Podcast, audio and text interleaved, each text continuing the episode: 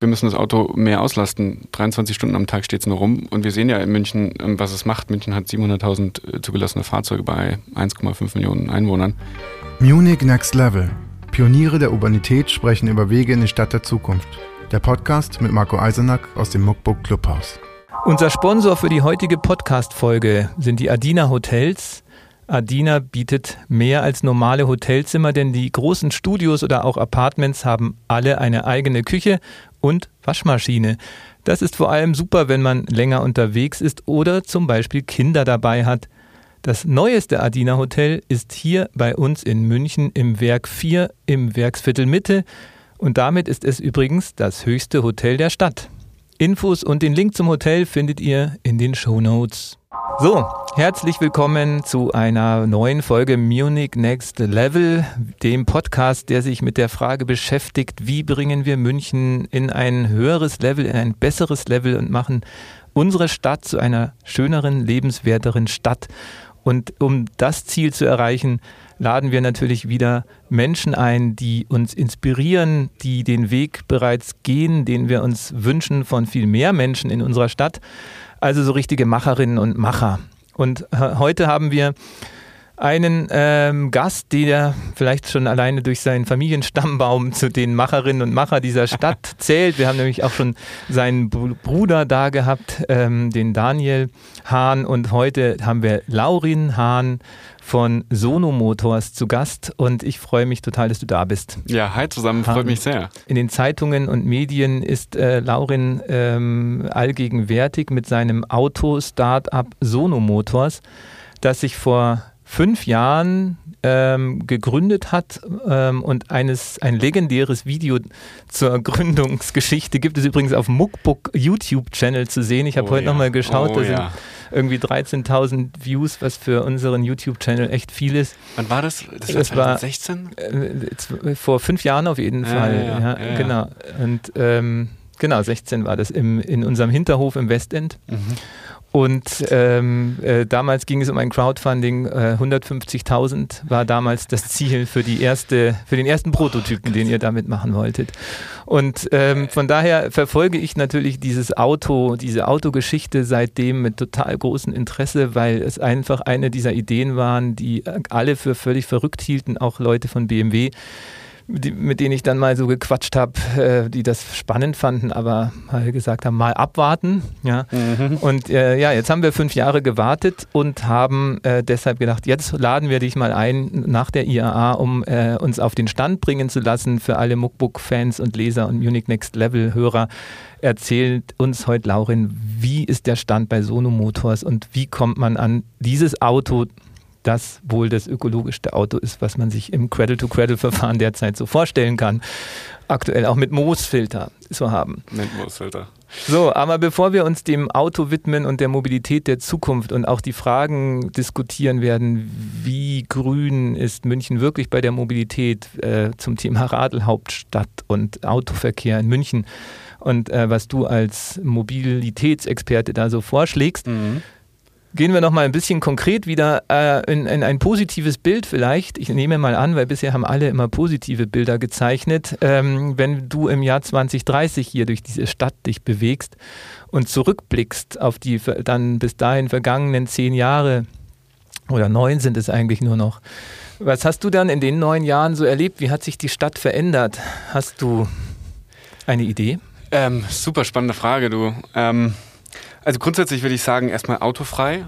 Mittlerer Ring bis zum mittleren Ring autofrei. Also nicht nur Altstadtring? Nee. Ähm, und nur noch Sharing-Fahrzeuge, Elektrofahrzeuge in der Stadt, also innerhalb des mittleren Rings. Ähm, Fahrrad kriegt einen riesen Raum. Ähm, Straßen werden verkleinert, weil eben autofrei. Auf einmal kann ich Cafés machen, auf einmal habe ich viel mehr Platz, ich habe Spielplätze auf der Straße und so weiter und so fort, Spielstraßen. Ähm, es passiert viel mehr auf der Straße. So ein bisschen von Corona haben wir das gesehen, was das machen kann mit einer Stadt, wenn da auf einmal die Schanigarten über aus dem Boden sprießen. Ähm, ich habe äh, 2030 hoffentlich ähm, zweite Stammstrecke fertig. Ich habe äh, nicht mehr so Nadelöhr mit öffentlichen. Ähm, vielleicht äh, wurde schon eine Ringbahn in Planung gegeben. Ganz vielleicht ist sie schon im Bau, ähm, was, glaube ich, die Verkehrssituation auch mit U-Bahn, S-Bahn äh, extrem entlasten würde. Ähm, wir haben, wir haben multimodale Mobilität. Ja, wir nutzen einfach eine App für München, die alles abbildet. Ähm, die MVG macht da gerade ein ganz cooles Projekt mit MVG Go.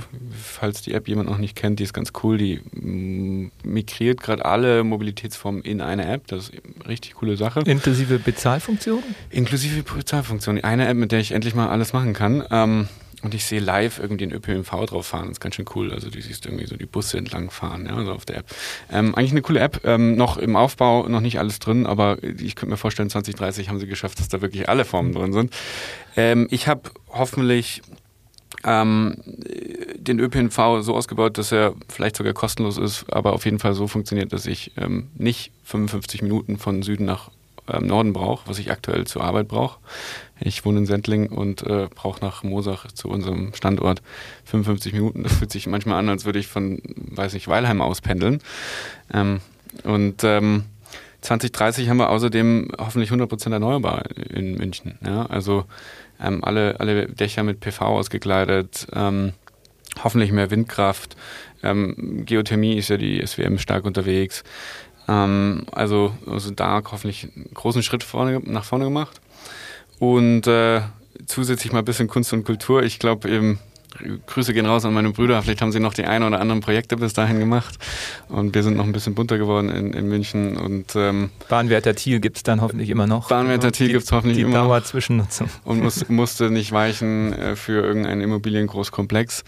Ähm, und ja, weitere Projekte. Also es ist ja nicht nur nicht nur Bahnwärter und Co., sondern es ist einfach halt bunter werden und irgendwie mehr Freiraum schaffen und irgendwie die Theresienwiese mehr nutzen. Ähm, die steht so oft leer und man sieht auf einmal, wenn das Oktoberfest nicht stattfindet, ähm, was du eigentlich mit dem Raum machen könntest. Ja. Glaubst du, 2030 findet das Oktoberfest noch jährlich statt oder vielleicht nur alle zwei Jahre?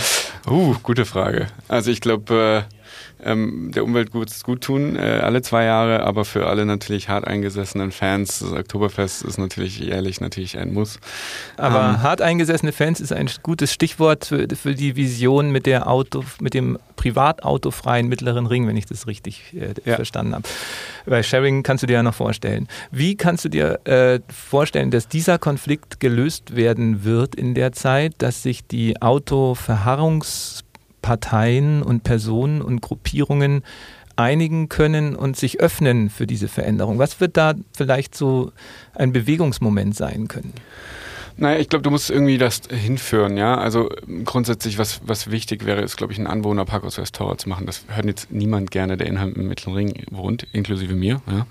Ähm, aber es ist der Wahnsinn, dass ich so günstig eigentlich ein Auto 365 Tage im Jahr kostenlos auf dem im öffentlichen Platz parken darf und dafür ein paar hundert, äh, nicht mal ein paar hundert Euro zahlen muss, ja? also so irgendwie weniger. Was 35? 35 Euro, das ist ja völlig krank. Ja? Also findest du Boris Palmers Vorschlag, die SUVs für 1500 sind? Ich weiß nicht, ob ich es auf SUVs beschränken würde. Ich würde es auf alle PKWs, Privat-PKWs, weil ich glaube, wir müssen das Auto mehr auslasten. 23 Stunden am Tag steht es nur rum und wir sehen ja in München, ähm, was es macht. München hat 700.000 äh, zugelassene Fahrzeuge bei 1,5 Millionen Einwohnern völlig krank, völlig überlastet. Ähm, und wir müssen, wir müssen irgendwie die Mobilität neu denken und das führt dazu, glaube ich, dass es auch ähm, Autos einfach nicht mehr den Platz haben, da wo es besonders eng ist. Aber gerade dieser Vorschlag, den Anwohnerstellplatz teurer zu machen, ist ja genau das, der Moment, der dann eigentlich zu dem Konflikt führt und zu deinem, äh, also gerade für die Politik wohl der denkbar schwerste Weg. Also das ist ja dann eigentlich auch wieder kein kein, kein positiver Moment, der vielleicht den Wandel äh, erfreulich macht. Das stimmt, aber ähm, ich glaube, wir können von beiden Seiten kommen. Wir können den Wandel positiv incentivieren, aber wir müssen, glaube ich, auch einfach Grenzen setzen. Also wir dürfen uns nicht denken, dass die Klimakrise mit überhaupt keinen Einschränkungen zu lösen ist. Das ist einfach nicht so. Wenn wir allen erzählen, hey, ihr könnt weiterhin dreimal im Jahr im Urlaub fliegen und ähm, euer Fleisch jeden Tag essen, das, das können wir tun, um Wählerstimmen zu gewinnen und das können wir tun, um die Leute ruhig zu stellen. Aber die Wahrheit ist, wenn wir die Klimakrise wirklich be äh, bewältigen wollen, dann müssen wir zu radikaleren Maßnahmen greifen. Und ist das radikal? Ich weiß nicht, du, du zahlst, du zahlst ja für alles andere so viel Geld und dann 30, 35 Euro für einen 365 Tagesplatz. Völlig krank. Ja, also ich zahle ja für einen guten Stellplatz in der Tiefgarage irgendwo in Schwabing schon 400, 500, vielleicht sogar 700 Euro. Da ist es völlig normal pro Monat. Aber wir warten, dass es auf dem öffentlichen Parkplatz der Anwohner, Anwohnerparkausweise irgendwie spottbillig ist. So. Und das muss ja auch nicht von heute auf morgen total teuer werden. Du kannst ja irgendwie staffeln und dann kannst du erstmal irgendwie Elektroautos incentivieren und dann irgendwann kriegst du auch Elektroautos raus und machst noch Sharing und so weiter. Also du kannst es ja irgendwie staffeln, so dass das ein Prozess ist, wo alle mitgehen können. Du musst ja nicht von heute auf morgen sagen, okay, jetzt musst du 1000 Euro pro Jahr zahlen. Das, da klar würde ein riesen Aufschrei passieren, ja. Wusstest du eigentlich, dass der Parkausweis derzeit ja in Bayern noch Ländersache ist, aber durch ein Bundesgesetz Kommunalsache werden kann? Interessant, okay, weil das Und wir haben mal nachgefragt bei Muckbook, wie, wie, ist denn da der Stand? Weil deshalb hat ja Boris Palmer jetzt auch ja. gesagt, er kann das irgendwie bei sich dann äh, in seiner Stadt erhöhen dass ähm, in Bayern jetzt wohl eine Befragung von Stakeholdern stattfinden soll, mhm. ähm, wie mhm. das denn gesehen wird, ob das die Städte selber machen sollen. Und ähm, leider wurde uns dann aber nie genannt, wer in dieser Befragung, in diesem, in diesem Expertengremium ja. drinnen oh, sitzt. Und wir befürchten natürlich, ähm, dass einige da fehlen, aber wir werden der Sache äh, auf der Spur bleiben, weil ich denke auch, dass ähm, wenn die Stadt nicht die Möglichkeit hat, die äh, Preise anzuheben, ja. dann kann da sich auch nichts verändern und vermutlich ist der Stellplatz auf der öffentlichen Fläche wirklich ein wichtiger Hebel. Du das und, und, und vor allen Dingen kannst du noch, du kannst ja auch incentivieren, du kannst ja kostenlose ÖPNV machen oder kostenliche Sharing-Apps. Ja, also du kannst ja beides machen, du kannst ja sagen, das wird teurer. Durch die Einnahmen. Und dann kannst du das andere irgendwie einfädeln und halt kostenlos machen. Und dann steigen die Leute um. Das ist ja völlig bescheuert, dass man heutzutage in, in, in München mitten in Schwabing oder so ein eigenes Auto hat. Da suchst du ja abends stundenlang, ja, okay, minutenlang, minutenlang nach einem Parkplatz, äh, wenn du keinen Stellplatz hast, äh, das macht überhaupt keinen Sinn mehr eigentlich, ja. Da, da, fragt man sich jetzt natürlich auch gleich, mit was für einem Auto äh, oder was für eine Autolösung hat Laurin Hahn eigentlich für sich gefunden? Gute eigentlich, eigentlich, müsste das jetzt hier so von so einem Hardcore-Radler und irgendwie so ein so, so Radlverband Bayern oder so kommen. Ähm, nee, aber wir, wir als Sono Motors wollen Mobilität neu denken, obwohl wir ein Auto herstellen ähm, wollen wir es komplett anders denken, als es ursprünglich der Fall war. Ja? Ähm, was wir machen, wir bieten mit Sharing an, also Carsharing und. Genau, aber da kommen wir ja. gleich drauf. Aber was fährst du persönlich? Ach so, das meinst du. Äh, du, ich fahre gar kein Auto. Ich fahr, also ich fahre Sharing-Autos, aber ich besitze kein eigenes Auto. Ähm, ich fahre Fahrrad viel, ich fahre Multimodale und ÖPNV. Und welchen Sharing-Dienst nutzt du am besten? Das Puh, alle quer durch die hast, Bank. Hast bei allen. Also wirklich Tier, Emmy, ähm, Drive Now, also Share Now, Six Share, alles, alles, was es in München gibt. Eigentlich. Und aus deiner Erfahrung kannst du auch sagen, es ist in München flächendeckend gut Voll. versorgt, äh, ja. sodass das eigene Auto nicht mehr notwendig ist. Ich finde es viel praktischer. Ich bin so aufgewachsen, ich hatte noch nie ein Auto und ich werde, glaube ich, auch nie ein Auto besitzen, also zumindest solange ich in, in der Innenstadt lebe ähm, weil es so viel praktischer Ich finde dieses Peace of Mind, ich stelle das Auto ab und dann muss ich mich nicht mehr drum kümmern, finde ich so viel angenehmer, als wenn da geht was kaputt, da musst du da hin, dann musst du irgendeine Versicherung und dann hier und da und dann kriegst du da anschreiben und so. Ich finde das so viel, viel zu anstrengend. Ähm, da bin ich viel zu faul, um, um dann zu sagen, ja, ich nehme lieber eine Sharing-App. Ja. Ja, und das fand ich im Grunde auch eines der spannendsten Innovationen an dem Grundgedanken von Sonos ähm, dass dieser, wie heißt der erste? Sion. Sion, Sion. ja auch mitgedacht und mitentwickelt hat, äh, gleich die Möglichkeit, das Auto auch zu teilen ähm, das heißt, ihr macht euch auch wirklich frei von dem Thema, ähm, dass jeder sein eigenes Auto kaufen soll, sondern äh, die sollen Richtig. sogar teilen. Richtig. Ähm, jetzt erzähl mal, was ist äh, vielleicht in Skizzen, damit man, damit alle, die das vielleicht noch nicht mitbekommen haben, ähm, was ist denn jetzt der Sion genau für ein Auto? Was verspricht der denn? Ja, für alle, die das wirklich noch nie gesehen haben, ich beschreibe mal von ganz, ganz grob. Ja. Ne? Der Sion ist das erste familienfreundlichste Solar-Elektroauto für die breite Masse. Ja? Also irgendwie so ein, so ein Tourengröße, sieht komplett normal aus wie ein normales Auto. Also ihr müsst euch jetzt nicht irgendwie was Besonderes vorstellen. Ähm, und Fünfsitzer, äh, großer Kofferraum, Anhängerkupplung, alles Schnickschnack dabei, ja, Infotainment-System, voll digital und so weiter. Hast eine Sharing-App. Das Besondere eben, er lädt sich selbstständig wieder auf und zwar genau um den Pendlerdurchschnitt, den der Deutsche fährt. Und zwar, hier kommen die Zahlen, 112 Kilometer pro Woche lädt sich das Fahrzeug selbstständig wieder auf und 112, ungefähr 110 Kilometer pro Woche pendelt der deutsche Durchschnittspendler. Das heißt, ich habe hier ein Auto, was sich selbstständig wieder auflädt, wo ich eben nicht Gedanken machen muss, hey, ich lebe im dritten Stock, wo lade ich das Ding denn auf? Ähm, die, die, die, die SWM-Ladestation ist gerade zugeparkt, wo komme ich jetzt hin? Also, ne? also das ist der erste Punkt. Dann zweiter Punkt ist bidirektionales Laden. Der Sion kann als mobile Stromspeicher oder Powerbank benutzt werden. Ne? Das heißt, wir haben ein Ladegerät entwickelt, was auch Strom wieder abgeben kann. Das ist ganz wichtig für Vehicle-to-Grid ja, so um 100% Erneuerbare zu äh, erreichen, brauchen wir Pufferspeicher im Netz und der Sion kann das eben Ganz praktisch kannst du aber da auch mit auch deine Grillparty schmeißen, irgendwo im Nirgendwo. Und ähm, oder, oder irgendwie eine Party machen, so, ja. Grüße gehen raus von Pfandfinderei und Co. Ähm, und dann kannst du aber auch noch halt dein Haus damit puffern, ja. Und das ist ein ganz spannendes Thema, weil dieses Home Storage-Thema kennen ja viele, ja. Irgendwie, ich tue meinen Heimspeicher da reinstellen und dann Solardach. Hier kommt halt ein Heimspeicher auf Rädern kostenlos mit. Äh, dritter Punkt ist Sharing. Und was wir hier gemacht haben, ist, wir haben eine App entwickelt, die ist sogar schon, ich habe sie hier auf dem Handy und so, die funktioniert auch schon. Ähm, wir wollen das Auto auslasten. Das Auto darf nicht 23 Stunden am Tag mehr rumstehen. Das, ist, das können wir uns gar nicht ökonomisch leisten und auch nicht ökologisch. Und was wir gemacht haben, ist Carsharing, Ridesharing und Powersharing integriert zu haben. Das heißt, ähm, ich gehe einzeln durch. Carsharing ist, du nutzt das Auto nicht, bist zwei Wochen Urlaub, steht am Straßenrand, vermiet's doch. Ja, so ein so Airbnb-Modell eigentlich auf Rädern. Ähm, aber so, dass du es halt entscheiden kannst, was ist der Preis, ähm, wann will ich vermieten, will ich, wie viel will ich vermieten. Zweite Thema ist Ride-Pooling. Ride-Pooling ist das Thema Mitfahrgelegenheit. Ich fahre zu meiner Arbeit jeden Tag, fünf Tage die Woche. Ich weiß eigentlich, ich fahre immer zu der Uhrzeit. Warum nehme ich nicht eigentlich jemanden mit? Und, ähm, und das dritte ist Powersharing. Powersharing ist eben das Thema, dass ich auch Strom verkaufen kann. Das, das was ich gerade erzählt habe, aber ich kann eben auch damit andere Elektroautos laden. Ich werde zur mobilen Ladestation. Und es sind eigentlich so, ja, es sind so drei Sachen, die eigentlich das Auto völlig anders darstellen lassen, weil auf einmal kriegt das Auto einen Mehrwert ähm, für alle, nicht nur für einen individuell und ähm, kriegt eine Daseinsberechtigung auch im urbanen Raum. Aber gerade dieser Powerbank-Gedanke, der ist ja total einleuchtend. Da stellen sich mir zwei Fragen. Ist denn, äh, können das andere E-Autos nicht? Nee. Das, ist, das liegt so auf der Hand, ne? Ja. Es liegt so auf der Hand, das hatten wir uns damals auch überlegt. Nein, das kann bis heute niemand. Und wir haben auch ein Patent sogar darauf angemeldet.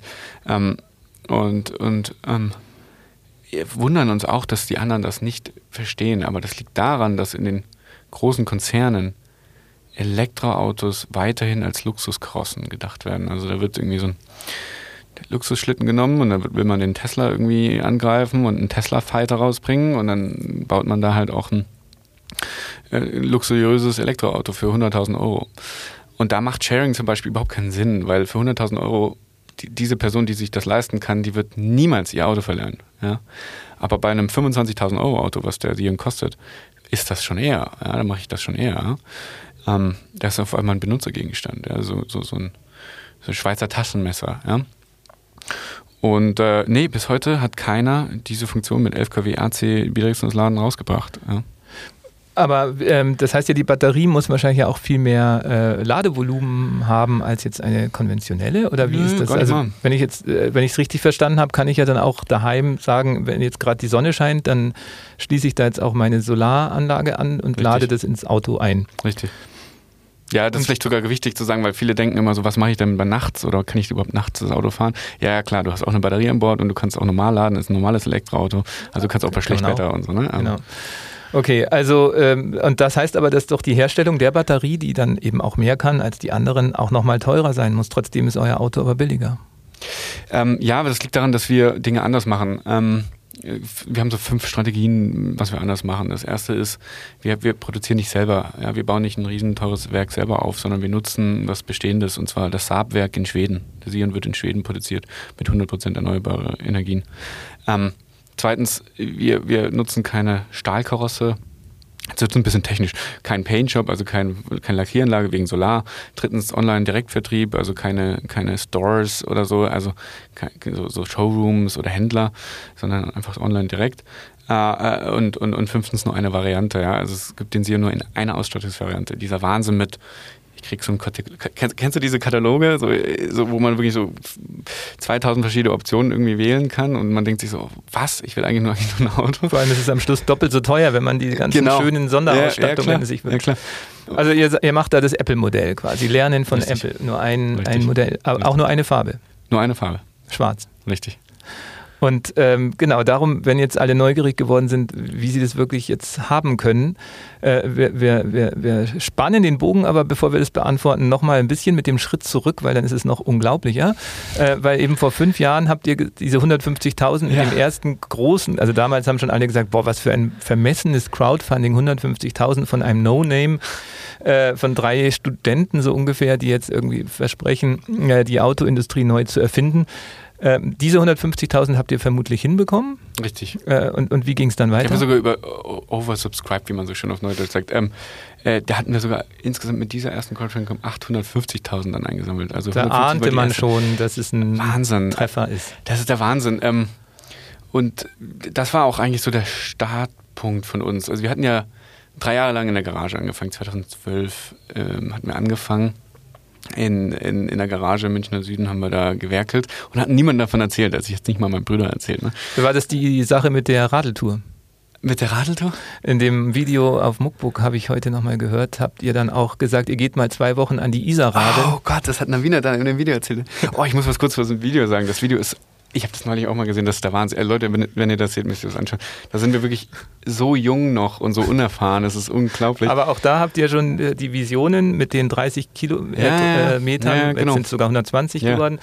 Äh, habt ihr nichts versprochen, was ihr nicht gehalten habt. Richtig. Was mich am meisten gewundert hat. Ja, das war, du, nicht immer einfach. Also es ist auch immer einfach, etwas zu versprechen und dann das einzuhalten, ist echt wirklich schwer. Aber wir versuchen da wirklich irgendwie auch ähm, valide ranzugehen. Und da sagtet ihr auch, es sei der Grund, äh, nicht zu verraten, dass ihr euch zwei Wochen einsperrt, ja, weil genau. ihr nicht so ein großes Ding draus machen ja, wolltet, genau. sondern erstmal schauen wolltet, was bei rauskommt. Ja, genau. Und ah, dieses Video, weißt du, von wem das gemacht hat? Julius Zimmer. Grüße gehen raus. Genau, der, der, der arbeitet jetzt bei Sono Motors. Den haben die gleich abgeworben. der hat bei Muckbook gearbeitet, hat uns damals, äh, ähm, der war ein Freund von Navina, unserer Mitgründerin. Und ähm, da, irgendwie kam das dann zusammen und dann saßen wir da hinten in diesem Winterhof, äh, Hinterhof und die, die, dieses Video ist echt Gold wert. Ähm, und, dann, und dann irgendwann kam er irgendwie, wir haben jemanden in der Kommunikation gesucht und da haben wir irgendwann Julius und der arbeitet immer noch bei uns. Er ist einer der ersten Mitarbeiter gewesen. Ja, ein, ein toller Journalist ist da verloren gegangen durch euer unausschlagbares äh, Angebot. Ich sehe schon, aber nee. ähm, nee, aber Grüße gehen raus und deswegen, ähm, ja, seitdem so viel passiert, auch so viel weiterentwickelt. Wir waren wirklich ja da ein ganz kleines Team und hatten diese Vision und haben sie rausgetragen und haben gesagt, Leute, wir brauchen Geld dafür, weil normale Aber was habt ihr in diesen zwei Wochen dann wirklich gemacht? Weil du bist ja jetzt kein Ingenieur, kein Kfz-Techniker oder irgendwas. Äh, habt ihr da wirklich rumgeschraubt oder habt ihr gerechnet? Oder?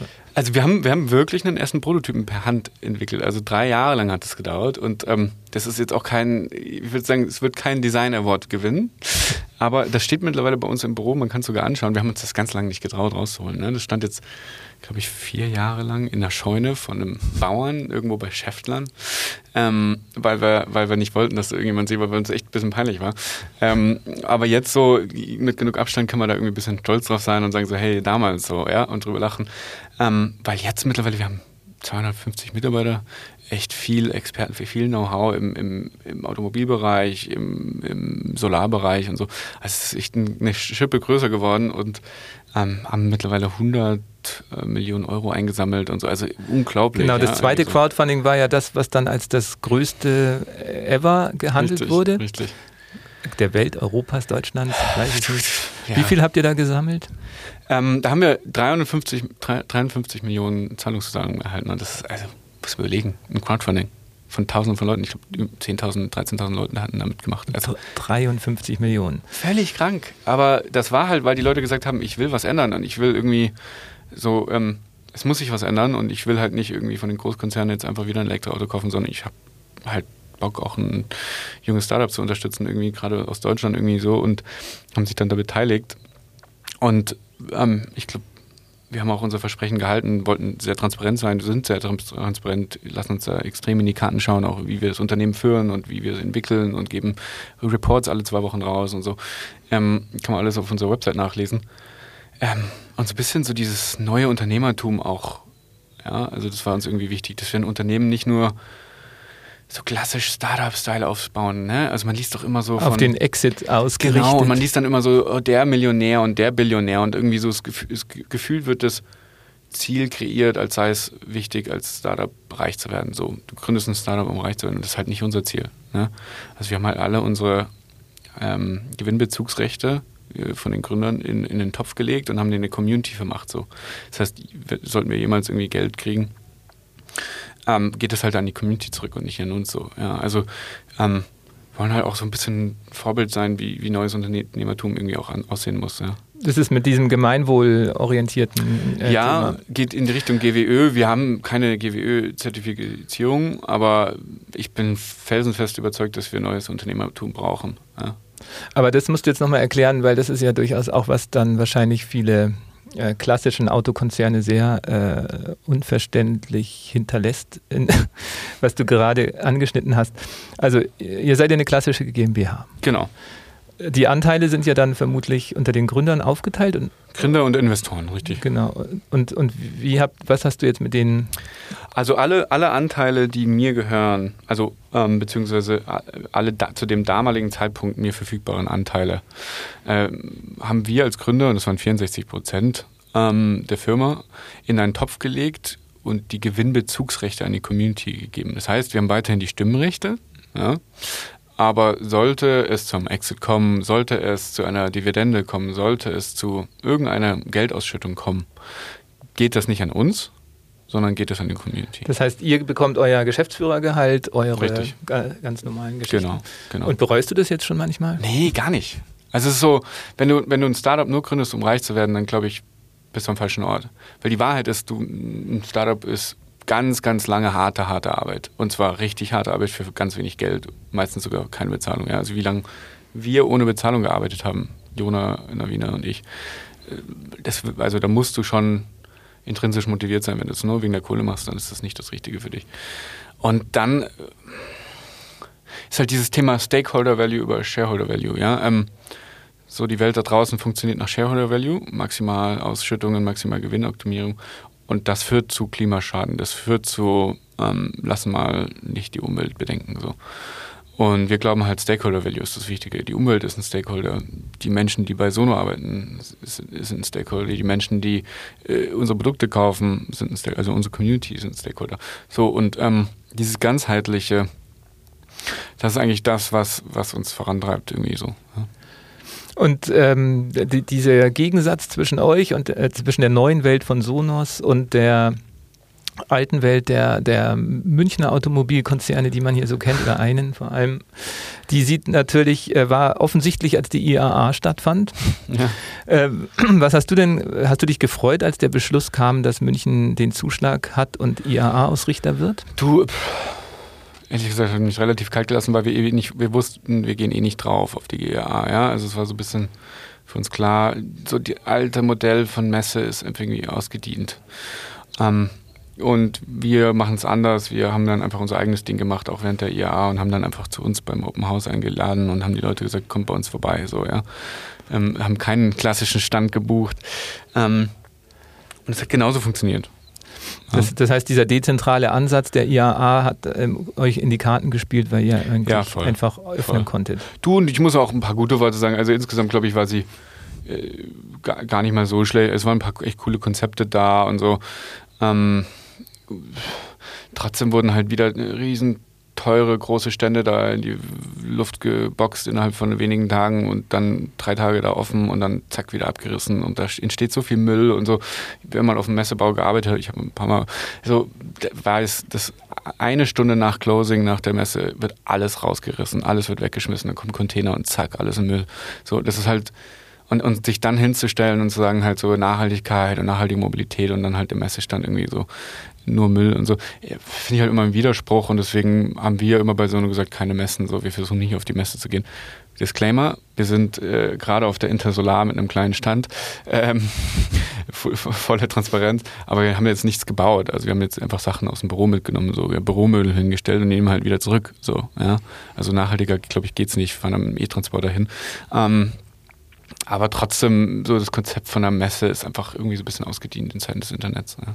Aber man kann ja durchaus nachvollziehen, die IAA als, ähm, äh, als, als Momentum des Zusammenkommens mhm. äh, muss man jetzt ja nicht nur schlecht finden, oder? Nö, voll. Und das, deswegen ich, fand ich es ja auch gut und es waren auch gute Konzepte dabei und dass man echt da so Gespräche hatte, auch wie Mut, also auch dieser Fokus auf Sharing und so, ich glaube, das war nötig auch, ja, so mhm. weg vom reinen Auto und dem Protzkulasse und so. Ähm, hin zu multimodaler Mobilität, war extrem viel E-Bikes und viel, viel so Sharing-Themen drin und so. Und das fand ich cool. Ähm, es war eine richtige Ausrichtung und da auch ein Lob an, an, an die Veranstalter.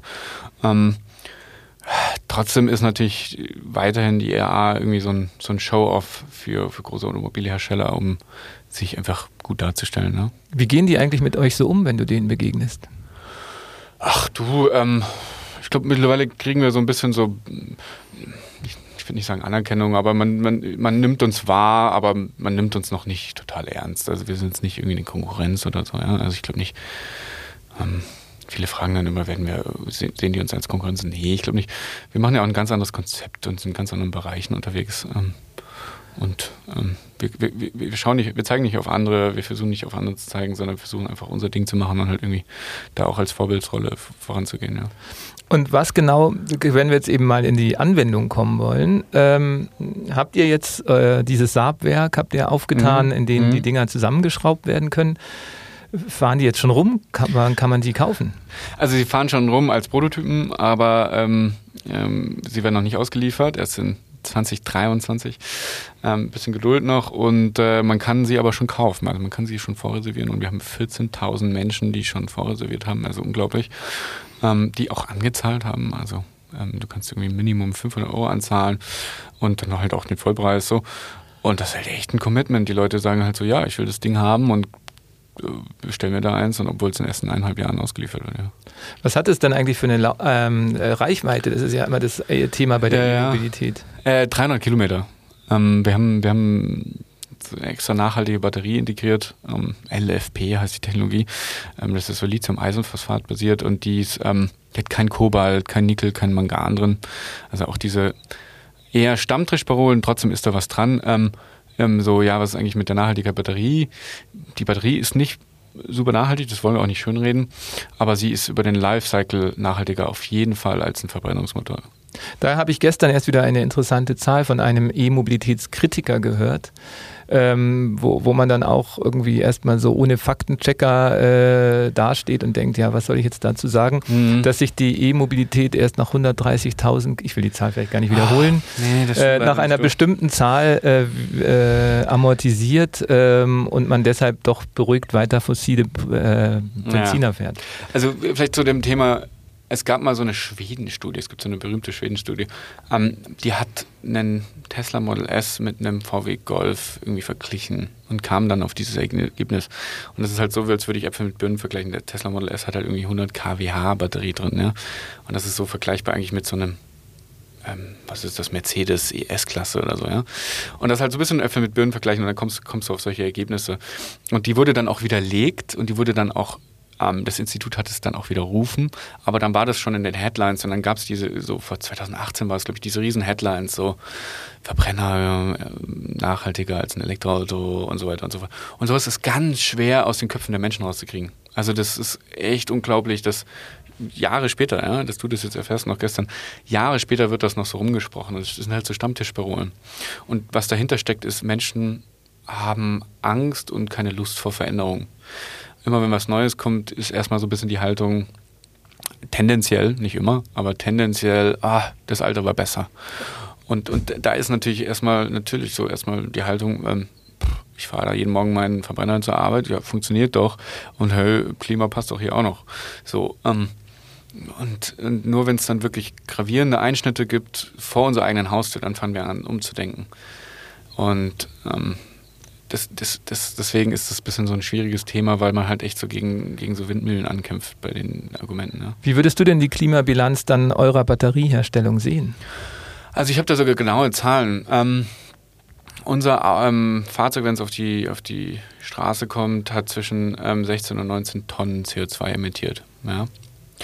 Ähm, was wir machen, ist, wir kompensieren diese 16 bis 19 Tonnen damit es quasi auf, vom Band rollt mit 0 Gramm CO2. Das ist zwar ein. Welche Kompensation wählt ihr da? Genau, das ist so ein bisschen ein, ein, ein Ablasshandel, wenn man es negativ darstellen will, wenn man es positiv darstellen will, besser als gar nichts. Ja. Ähm, und ähm, wir arbeiten da mit so Klimaschutzprojekten zusammen. Ja. Und was man eigentlich macht, ist, man versucht im globalen Süden ähm, Aufforstungsprojekte oder Klimaschutzprojekte zu machen und nicht hier. Weil was ein bisschen falsch ist oder irreführend, wenn man hier Bäume pflanzt weil hier funktioniert die Forstwirtschaft. Hier gibt es einen ökonomischen Grund, auch schon Forstwirtschaft zu betreiben. Und deswegen ist so Bäume pflanzen in Deutschland so ein bisschen schwierig. Bäume pflanzen irgendwo im globalen Süden macht schon deutlich mehr Sinn, weil dort wird es nicht passieren ohne unsere Hilfe. Ähm, Das, das so viel und dann kommt so um diese 16 Tonnen, selbst wenn wir das nicht kompensieren würden, ist der Sion ein energiepositives Fahrzeug, es erzeugt seine eigene Energie selber. Und deswegen ist der Sion ähm, so das nachhaltigste Elektroauto eigentlich, was du kaufen kannst, weil sich Strom selbstständig wieder reintankt, ja, durch die Sonne. Und da brauche ich keine Netze, da brauche ich keine Umspannwerke, da habe ich keine Ladeverluste, sondern habe ich direkt von der Sonne in die Batterie. Was ja auch äh, wirklich immer noch seltsam ist, dass ihr daherkommen musstet, um äh, das mit den Solarpanels auf dem Autodach äh, an, ja, anzupacken. Ja. Da hatte ich, glaube ich, auch immer wieder gehört, dass alle gesagt haben, ja, dafür bekommen die dann sowieso keine Genehmigung wegen Sicherheitsthemen und so weiter. Seid ihr da eigentlich durch, nee. durch alle, ja, klar. über alle ähm, Also was du machst, du entwickelst so ein Fahrzeug auf alle sogenannten ECE-Homologationen hin. Da gibt es so einen Riesenkatalog ähm, europaweit. Ähm, und diese ECE-Homologation muss natürlich erfüllen, um ein Fahrzeug auf die Straße zu bringen. Und ähm, nein, natürlich ähm, äh, würden wir kein Auto rausbringen, was das nicht, nicht, nicht besteht. Das, deswegen ähm, haben wir da alles im Griff und sind da voll on track. Und wird dir jetzt eigentlich manchmal so ein bisschen schwindlig, wenn du irgendwie, wie, wie viele Mitarbeiter hast du gesagt? 250? 200, ja, 250. Ähm, ja. Äh, 14.000 äh, Kunden schon, die auf ihr Auto warten. Und ähm, weiß nicht, du wohnst jetzt immer noch in, in Sendling da in, und ähm, hast irgendwie vor fünf Jahren angefangen und die Zeit rast ja so, wahrscheinlich kommt dir das vor wie gestern. Du, ja, also ist viel Verantwortung, viel Last auf den Schultern und natürlich gibt es Tage, wo du auch mal einfach echt, pff, ich mal durchschnaufen muss und so denken muss, boah. Ähm, aber das ist Unternehmertum. Unternehmertum gehört dazu, dass es Ups und Downs gibt und vor allen Dingen gehört dazu, dass du halt viel Verantwortung trägst. Und ähm, auch wenn es schief geht, auch gerade stehst dafür. Das ist irgendwie mir, mir wichtig, irgendwie auch so, ja. Es kann immer was schief gehen. Es kann, ähm, jedes Startup kann irgendwie ähm, nicht klappen oder irgendwas schief gehen und irgendwas anders laufen als gewollt. Und das gehört dazu. Man muss nur die Mentalität haben und man muss irgendwie auch dafür irgendwie auch Lust drauf haben. So. Und was ist das bei dir? Hast du äh, welche Hast du Rituale entwickelt? Hast du irgendwie ein besonderes Gen, was alle Hahnbrüder haben? Wahrscheinlich ist das natürlich der Haupt. Ähm, du, ach ja, ich habe schon von meinen Brüdern wurde ich schon sehr inspiriert im Unternehmertum. Also mein Bruder, mein großer Bruder Daniel hat ja schon echt früh angefangen ähm, mit seinen ersten ähm, Unternehmungen da. Und auch der Julian hat so viele neue Projekte gemacht. Beim, bei Wanderzirkus. Genau, Wanderzirkus. Er hat ganz alles angefangen, hat damals ein Pathos. Ich weiß nicht, wer noch das Pathos kennt, aber es war das Pathos Transporttheater, wo es ja dann auch irgendwie so ähm, halb zum, zu so einer Feierei und Club wurde und ähm, ähm, ja, echt tolle Sachen auch entstanden sind. Und ach, mein anderer Bruder auch, irgendwie mit ganz am Wasser, ganz woanders und irgendwie noch weitere Projekte. Ähm, Waldschlucht und so. Es sind ja so, so viele Projekte raus geworden, die echt cool sind und irgendwie miteinander das verändert haben. Und das hat mich schon immer inspiriert irgendwie. Und du bist ja der jüngste Bruder? Ich bin der Jüngste, ja. Und drehst das größte Rad? Na, würde ich, weiß ich nicht. Ähm, ja, also so auf einer globalen Ebene vielleicht ja, aber äh, es, es, definiere große. Geht es danach nach Reichweite? Geht es danach, ähm, weiß nicht, Mitarbeiteranzahlen oder so? Also sagen so. wir mal, es kann die Stadt verändern. Äh, weil so eine Art Auto ja. könnte ja auch die Mobilität insgesamt verändern und ja auch das Nachahmer stimmt. finden, die äh, anders über Autos denken und andere Autos produzieren. Mir geht es dann um den Impact auf die Umwelt und irgendwie da was zu tun und da habe ich sicherlich wahrscheinlich den größten Impact von meinen Brüdern jetzt, aber es ist überhaupt keine Competition bei uns, sondern irgendwie jeder macht so sein Ding und ähm, aber ja. was, wie gelingt dir dann noch abzuschalten? Also wir hatten den Florian Hinde auch kürzlich da, der sagt in den Podcasts immer, für ihn ist irgendwie äh, ohne Sport im Freien könnte er seinen Job nicht tun. Ja, so, was, was, ist das bei dir? Du, bei mir ist es ja ähnlich. Ähm, kalt duschen morgens, sonst komme ich nicht aus dem Bett. Ähm, ich ernähre mich ähm, vegetar also vegan und ähm, versuche halt relativ viel Sport zu machen. So. Also so gesunde Ernährung irgendwie ähm, sportlich ausgelastet und dann, und dann halt irgendwie noch so Bock haben drauf. Irgendwie, das ist, das musst du, also du musst halt morgens aufstehen und irgendwie richtig Bock haben. Du musst, es ist so, so ein Unternehmen ist wie so ein eigenes Baby und ähm, was dann so, was du so groß ziehst und dann wächst es und wird, kommt vom Kindergarten in die Schule und irgendwann so, weißt du, macht das Abitur und so. Und dann, äh, es macht dich halt auch irgendwie stolz und es macht irgendwie Spaß, das irgendwie mitzuformen und irgendwie, ähm, ja, das, also du musst halt richtig Bock haben. Ist es jetzt noch in der Kita oder schon äh, äh erster Schultag? ähm, ich sage, ja, ich würde sagen, Abitur ist, ist, wenn der Sion auf der Straße ist, äh, sind wir wahrscheinlich jetzt irgendwo in der achten Klasse oder so. Ne? Sehr schön. Äh, Abitur ist auch ein schönes Thema, weil ich immer, immer wieder auch denke, die Schulbildung ähm, oder die Schul, äh, die, die Prägung durch unser Schulsystem kann ja auch vielleicht gewisse äh, Kräfte mhm. freisetzen mhm. oder äh, auch verhindern. Du bist ja eben wie auch deine Brüder Waldorfschul äh, sozialisiert. Welche Rolle spielt das bei dir, glaubst du, dass du jetzt so denken und handeln kannst? Ich glaube, eine ziemlich große, du. Ähm, Jona ist ja auch Waldorfschüler. Und wir kennen uns seit der ersten Klasse, da kam Ach, ja. ja, ja. Und seit der zweiten Klasse sind wir irgendwie Best Friends und, und, und tun da irgendwie rummachen. Ähm, und das hat uns schon sehr geprägt, weil du auf der Waldorfschule man muss wirklich nicht konform sein mit, was die alles dort machen. Ne? Aber was, die, was, was auf der Waldorfschule gemacht wird und was anders ist auf der Regelschule, ist die Menschlichkeit, äh, die Kreativität, das Hands-on. So dieses auch Risiko, einfach mal was machen. Ne? Und es kann auch schief gehen und so. Ähm, das ist schon viel, viel besser. So, ja? Also du hast halt so Handwerken und so handwerkliche Berufe und so. Das machst du alles in der Schule. Ne? Also du lernst stricken, tonen, töpfern, ähm, Schmieden und so. Also äh, solche Sachen, ne? Und das macht was mit dir. Das macht was mit dir, weil du halt kreativ denkst und irgendwie auch so selber Sachen zu Hause machst und so. Und das hat uns auch dazu bewegt, einfach in die Garage zu gehen und einfach zu machen, so, ne? Nicht lang drüber nachzudenken und zu denken, so, oh, kann das schief gehen? Was passiert, wenn es schief geht, so. Spannend. Ja. Und dann hast du auch nicht mal studiert? Nee, ähm, ich habe einen Tag lang studiert. Ich war eingeschrieben, bin einen Tag hingegangen und habe gemerkt, das ist nichts für mich. Was war ähm, das? Elektrotechnik. Ah ja, Elektrotechnik, also das schon auch. Mhm. Hier in München. Ähm, und habe gemerkt, ähm, wenn ich das machen würde, wäre ich würde ich jetzt vier bis sechs Jahre da in diesem Tunnel sein und komme eigentlich raus und ähm, habe wertvolle Zeit vergeudet und würde nicht den Impact haben, den ich haben wollte. Und dann da waren wir schon auch so weit. Das war so ein Zeitpunkt, wo wir gerade aus der Garage anfangen wollten, Firma zu gründen. Und da wussten wir so, wenn wir jetzt studieren, dann wird es nichts. Also wenn Full Focus und also volle, volle Fahrt voraus auf Firmengründung und dann Fokus drauf. Zu meinen Ungunsten von meinen Eltern, weil die natürlich irgendwie wollten, dass er ja auch was Gescheites macht. Ähm, jetzt ja. im Nachhinein, glaube ich, sind sie froh drum, aber äh, damals natürlich äh, ähm, nicht ganz happy. Und ähm, gerade Hochschule ist ja auch was, was bei Standort München immer fällt. Wie, wie bewertest du denn eigentlich den Vorteil oder Nachteil, dass ihr jetzt hier in München zufällig aktiv seid? Du einen großen Vorteil eigentlich, weil halt auch gerade im Automobilbereich München natürlich super stark ist. Und da sind alle Zulieferer hier und du hast super, super viele Ingenieure hier. Also es ist sehr einfach auch Menschen mit Expertise hier in München anzuwerben. Aber auch, äh, wir haben gerade bei Florian Hinle von Polarstern auch das Thema gehabt, es ist auch schwierig, Talente zu finden, weil einfach der Run auf gute das Leute stimmt. so teuer, also die werden so gut bezahlt, dass es, da musst du schon überzeugen können. Das, äh, das stimmt und was wir machen, wir versuchen so ein bisschen durch die Firmenkultur zu überzeugen. Also wir haben äh, was Neues eingeführt, das heißt Thiel-Organisation. Das ist so ein bisschen, ähm, es ging so aus der New, Mer New Work ähm, Hype ging das so ein bisschen hervor, es war so 2016 oder so. Und das Prinzip ist eigentlich eher so, ähm, dass du, dass die Organisation sich sie sieht als organische Zelle, die irgendwie wächst und ähm, jetzt nicht so klassische Pyramide ist, ja? nicht so irgendwie der Boss da oben sagt an und dann machen alle, sondern ähm, eher so dezentrale Entscheidungen, ähm, Teams, die interdisziplinarisch zusammenarbeiten und, und, und halt so ein komplett anderes Denken, wie ein Unternehmen funktioniert. Das ist ziemlich cool. Das ist nach einem Buch Reinventing Organization Lalou.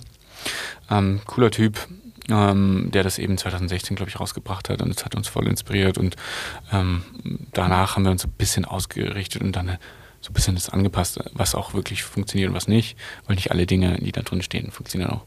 Wie macht ihr das mit den Arbeitszeiten? Das ist ja auch ein beliebtes Thema bei Startups, dass die. Komplett flexibel. Ja. Also du hast bei uns äh, keine, keine fixen Arbeitszeiten. das heißt aber nicht, dass jeder 50 bis 60 Stunden arbeiten muss? Nee, muss nicht. Nee, nee, überhaupt nicht. Ähm, wir machen sogar seit neuestem so Umfragen einmal wöchentlich, wie die Mental Health ist. Und ähm, passen dann auch mal an und, Super, ja. und schauen sich das an. Also ähm, wir versuchen echt viel Neues zu machen. Ähm, Homeoffice war schon vor Corona bei uns voll Standard. Also die Leute konnten irgendwie so so oft Homeoffice machen, wie, wie sie wollten, auch schon vor Corona. Deswegen war, als Corona kam, dann keine große Umstellung insofern. Und verkleinert ihr euer Büro, weil jetzt mehr Homeoffice möglich ist? Nee, das leider nicht, weil wir haben so ein, Büro, wir haben so ein ganzes Haus angemietet. Das ist, ist ein bisschen schwierig, aber dadurch, dass wir wachsen und alle Homeoffice machen, gleicht es genau aus. Also wir hätten, wir hätten jetzt schon eigentlich ohne Corona sicherlich umziehen müssen. Ne? Ähm, aber so passt es eigentlich ganz gut jetzt gerade. Weil ähm, dann München nochmal auf der Perspektive, ähm, was könnte München noch äh, besser machen? Wir haben schon vorhin in deiner ähm, Regnose-Vision so ein bisschen gehört äh, von Südringen und ja. äh, autofreie Innenstadt. Ähm, aber auch jetzt für, wenn wir nochmal auch die unternehmerische und ähm, das Enabling sehen, die unternehmerische Brille. Wie fühlt ihr euch denn in München und in Bayern ähm, unterstützt bei eurer Vision? Da habe ich auch so ein, also das war im Grunde sogar der Anlass, dass ich dich dann äh, sofort eingeladen habe, weil ich mir dachte, ja, das ist auch mal interessant, darüber zu reden, wie denn der Freistaat als Innovationsförderer eigentlich mit so einem Unternehmen wie Sonos umgeht, wo man ja denkt, äh, genau für sowas, davon reden die immer, wenn sie sagen, sie unterstützen innov technische Innovationen. Kurz gar nicht. Also wirklich fast gar nicht. Ähm wir haben als Sono vom Freistaat Bayern und vom Bund bis heute 12.000 Euro erhalten. Bei 100 Millionen Euro, die wir investiert haben. Ne? Das hast du auf der IAA, glaube ich. Äh, genau, ich war da so eingeladen zu so einem Panel. Das ist eine ganz interessante Geschichte.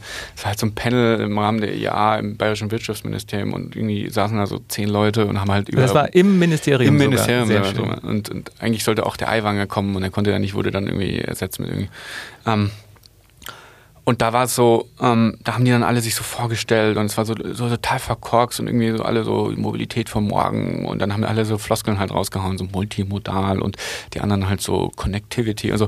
Und dann dachte ich halt echt so, boah, ey, ähm, so werden wir es halt nie schaffen, ne? Und dann war es so ein bisschen so eine Werbeanstaltung, so jeder hat irgendwie so, da war Microsoft da, dann war irgendwie so Scheffler da, ein großer Automobilhersteller, ähm, und dann noch ein paar Uni und Dinge. Und dann jeder halt so seine Sachen so rausgehauen, um halt möglichst sich darzustellen. Und dachte mir halt so, ey, ich könnte es halt jetzt auch machen und hier so präsentieren, oder ich sag halt einfach mal, was Sache ist. Und habe halt dann so habe gesagt so, ey, sorry, aber es ist halt nicht so, ihr unterstützt es gar nicht, es ist alles so schön Gerede. Ähm, wir sind hier irgendwie unterwegs und versuchen irgendwie halbwegs innovativ zu sein und kriegen gar keine Unterstützung. Und ähm, bin denen dann ein bisschen so auf die Füße getreten, aber irgendwie fanden es im Nachhinein, glaube ich, trotzdem alle irgendwie cool. Also sie kamen danach auch so, als das Panel vorbei war, kamen alle so her, meinten so, ja, gut gemacht.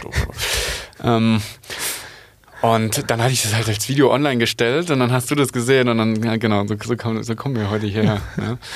Und, also gab es dann noch ein weiteres ähm, Feedback oder Nachfolgen? Ja, weißt du, was das Interessante ist? Der meinte dann am Abend, ja, ja, wir treffen uns, das ändere ich. Ne? Also der ist so, der ist so relativ weit oben im Wirtschaftsministerium. Und dann ähm, dachte ich so, okay, cool. Ähm, okay, vielleicht nimmt das ja echt in die Hand. Und dann kriege ich so am nächsten Tag oder eine Woche später kriege ich so eine Einladung ähm, ja, wir würden gerne Sie zum Gespräch einladen. Äh, Ende November hätten wir noch einen Termin. Ne? So. Und das Ding war halt im September. Also halt so, okay, Prioritäten setzen, geil. Ähm, und da siehst du halt mal, wie ernst es nehmen. Ja, ne? aber immerhin. Also man sieht Immerhin. Auch, also ähm, ich will gar nicht schlecht, also genau. voll, dass er sich die Zeit nimmt, super. Und ich freue mich echt auf den Termin und bin gespannt. Aber da siehst du halt, drei Monate später ist für ein Startup halt ein, also das ist ein halbes Leben. Ne? Also ja. da ist so viel passiert schon bei uns. Ne? Äh, ja, also eine sehr schöne Geschichte. Also folgt ähm, Julian Hahn mal auf Laurin, Laurin. Äh, Laurin Hahn mal auf ähm, Twitter unter was? Wie heißt der dein? Ach, Laurin, Laurin Hahn einfach. Laurin glaub, Hahn, Laurin Hahn ja. eingeht, ja. Genau, ähm, immer ganz nett. Und äh, jetzt aber nochmal eben, wir haben schon gesehen, die Unterstützung durch den Freistaat ist relativ gering. Ähm, äh, München äh, inszeniert sich ja auch gerne als Start-up-Stadt. Mhm. Bekommt ihr da irgendwas mit? Nee, nicht wirklich. Also es gab so, ich will auch nicht zu negativ sein, weil es gibt sicherlich tolle Initiativen auch in der Stadt und die bemüht sich schon. Ähm, aber wir, das Einzige, was wir irgendwie in Anspruch genommen haben damals, war dieses MTZ, Münchner Technologiezentrum. Und Grüße gehen raus an die das da irgendwie schmeißt und echt cool ist. Aber die kriegt so viel Gegenwind auch von der Stadt. Ähm, die versucht da irgendwie echt halt irgendwie so ein, so Hub aufzubauen, aber kriegt halt irgendwie so Vorlagen, die es echt so echt schwierig machen und du zahlst ein Vermögen da drin. Ne? Also das ist irgendwie da beim Pockelsbogen da, wo die SWM Hauptsitz hat. Ähm, und da kostet irgendwie 16 Euro, 18 Euro der Quadratmeter und das ist halt Startup echt so, boy. Und dann halt irgendwie so sechs Monate Kündigungsfrist und so. Das ist halt so ähm, nicht sonderlich Startup-like, aber äh, Grüße gehen raus, da eben, weil die echt versuchen, irgendwie das irgendwie voranzutreiben und irgendwie cool zu schmeißen. Ähm, das ist das Einzige, was wir jemals irgendwie in Anspruch genommen haben. Ähm, wobei es auch nicht viel Unterstützung ist. Also ich glaube, die Stadt unterstützt es mit 2 Euro pro Quadratmeter. Mhm. Das kostet dann anstatt 20 Euro halt 18 Euro so. Also ähm, das ist nicht der krasse Unterschied. Das und das heißt aber, ihr habt im Grunde euer Support ist dann aber das Münchner Netzwerk von Personen, die in München eben einerseits dadurch, dass sie viel Wissen haben, aber auch private Investoren wahrscheinlich ähm, oder zumindest bei der Crowdfunding auch ja, genug voll, Privatmenschen also. mit Geld hinter euch stehen. Schon, also es gibt richtig coole Leute in München und irgendwie auch ein, glaube ich, ganz cooles Netzwerk. Ich bin nicht so in dieser Netzwerkwelt. Also ich bin nicht so der Typ, der so auf Abendveranstaltungen geht. Ähm, ich war es irgendwie noch nie so. Ich fand es immer so ein bisschen so, oh, ich bin lieber bei Sono und mache an dem Abend noch eine Nachtschicht und bringe das Projekt noch zu Ende oder so. Ähm, anstatt irgendwie so, weißt du, Aperol Spritz zu schlürfen und irgendwelche Smalltalks zu haben. Ähm, da gibt es andere Menschen, die machen das und die sind auch gut drin und die haben sicherlich ein viel besseres Netzwerk, als ich es habe. Ich bin, glaube ich, schrecklich in Netzwerken und ich habe nicht so ein großes Netzwerk. Ähm, aber ich glaube, da gibt es ganz tolle Sachen auch in München. Ja. Ja, also genau, da möchten wir natürlich jetzt hier die Lanze brechen für die Netzwerke in München. Ja, voll. ähm, mit äh, Muckbook Clubhaus zum Beispiel auch, wo wir auch mal wieder äh, demnächst hoffentlich öffnen können, um über Mobilität Geil. der Zukunft in München zu reden. Ja. Und ähm, da vielleicht auch gleich so der Punkt, wenn wir darüber reden, wie sich denn München äh, jetzt verbessern kann. Äh, wir haben jetzt eben schönerweise nicht nur die positiven Punkte angesprochen, was ja auch gerne in der Startup-Welt getan wird, ja. sondern auch mal äh, gerade auch auf München bezogen, äh, wo es denn so ein bisschen hakt dann äh, können wir auch unsere Munich Next Level Frage gleich stellen. Ähm, auch wenn du wahrscheinlich als Waldorfler nie Computerspiele gespielt hast, gibt es da ja äh, so Superkräfte, die man sich auswählen kann. Ja. Mit äh, welcher Superpower könntest du dir denn, würdest du dir wünschen, in München mehr zu bewegen? Boah, du, schwierige Frage. Ähm, ich glaube, ich würde sagen, das Bürokratie, das, das KVR, den, den KVR-Cheat, okay? Und zwar so den Cheat, wo du so beim KVR sitzt und auf einmal cheaten kannst. Warum? Ähm, weil ich glaube, ganz viele Sachen scheitern an der Bürokratie. So. Ähm, so weil irgendein Nachbar sich beschwert wegen Lärmbeschwerden, kommt das tolle Konzept nicht raus. Oder weil hier das und das gibt, ähm, wird hier die Fahrradautobahn nicht gebaut. Oder, oder also so, zwei Jahre geprüft. Oder zwei Jahre geprüft, halt dauert ewig so. Ja, es ist also Wahnsinn. Ja? Und ich glaube, da könnten wir so viel mehr machen, wenn halt da Bürokratie so ein bisschen abgebaut wird und halt auch digitalisiert wird. So, ja? Also ich stelle mir mal KVR vor, das digitalisiert wäre. Wie äh, angenehm. Das, das ist äh, ein, ein, schöner Impuls auf jeden Fall. Und ähm, Buchtipps haben wir auch schon mitgenommen. Ähm, Reinventing das war das eine. Und noch ein anderes. Ähm, Kennst du Harari? Ähm, eine kleine ja, eine kurze Geschichte der, der, Menschheit. Menschheit. Hammer, Hammer. Das hat mir echt richtig die Augen geöffnet, so wie der Mensch eigentlich ist und ich, wie er funktioniert. So. Vermutlich das meist verschenkte Buch in den letzten zwei Jahren. Also Achtung, als Geschenk könnte es äh, gefährlich sein, weil es fast jeder schon hat. Aber wer es noch nicht hat, der sollte es sich wirklich besorgen. Ein, ein, wirklich äh, gutes Buch und hat ja auch schon den Nachfolger mit ja, dem 21 Lektionen des äh, 21. Jahrhunderts. Das habe ich gerade äh, durch und genau. finde ich nicht ganz so gut, aber finde ich auch extrem interessant. Ähm, ich finde trotzdem das andere nochmal spannender. Ja, auf jeden Fall auch mal äh, wirklich schön. Ein Historiker ist er ja, glaube ich, ja, der, in die, äh, der in die Zukunft blickt. ja. ja. Also wir blicken auf jeden Fall optimistisch in eure Zukunft ja. und äh, auch wenn du, wie, wie, du sagst, sich bei so einem Unternehmen Unterfangen äh, man oft nicht alles selber in der Hand hat und sich irgendwas verändern kann, ja, äh, bin ich äh, sicher, dass ihr schon viel geschafft habt, überhaupt, äh, äh, egal wie das Auto später auf den Straßen sein wird, in den Köpfen was zu bewegen. Und wir sind aber dann ähm, gespannt auf 2023. Ich hoffe, wir sehen uns aber vorher mal und das Bitte dauert wieder. nicht wieder fünf Jahre. Sehr gerne. Und danke, dass du da warst warst. Viel Glück euch. Vielen Dank und Grüße gehen raus. Danke. Das war ein neuer Impuls vom Munich Next Level. Wir sagen danke fürs Zuhören und hoffen, dass du für dich persönlich etwas mitgenommen hast. Der Podcast wird kuratiert vom Munich Next Level, dem Think Tank und Innovationsnetzwerk des Stadtmagazins Muckbook. Wenn du mitwirken möchtest oder mehr über das Projekt erfahren willst, findest du alle Infos im Web unter muckbook.de.